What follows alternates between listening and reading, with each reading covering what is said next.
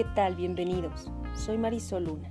Quiero compartirles una reflexión que nos habla de desintoxicar la vida. Así como desintoxicamos el cuerpo con dietas detox, el alma y la mente necesitan una desintoxicación de malos hábitos, daños psicológicos, entre otros. Para tener una buena salud mental y espiritual, analiza qué no está bien en tu vida. Corrige y mira hacia adelante. Antes de iniciar, quiero invitarte a que me sigas en Instagram, donde encontrarás más contenido. Me encuentras como arroba marisol.luna09. Comenzamos. Desintoxica tu vida en cuatro fáciles pasos.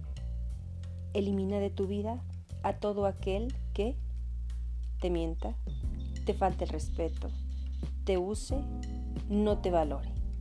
De El librero de Gutenberg. Muchas gracias por escucharme. Te envío un gran abrazo.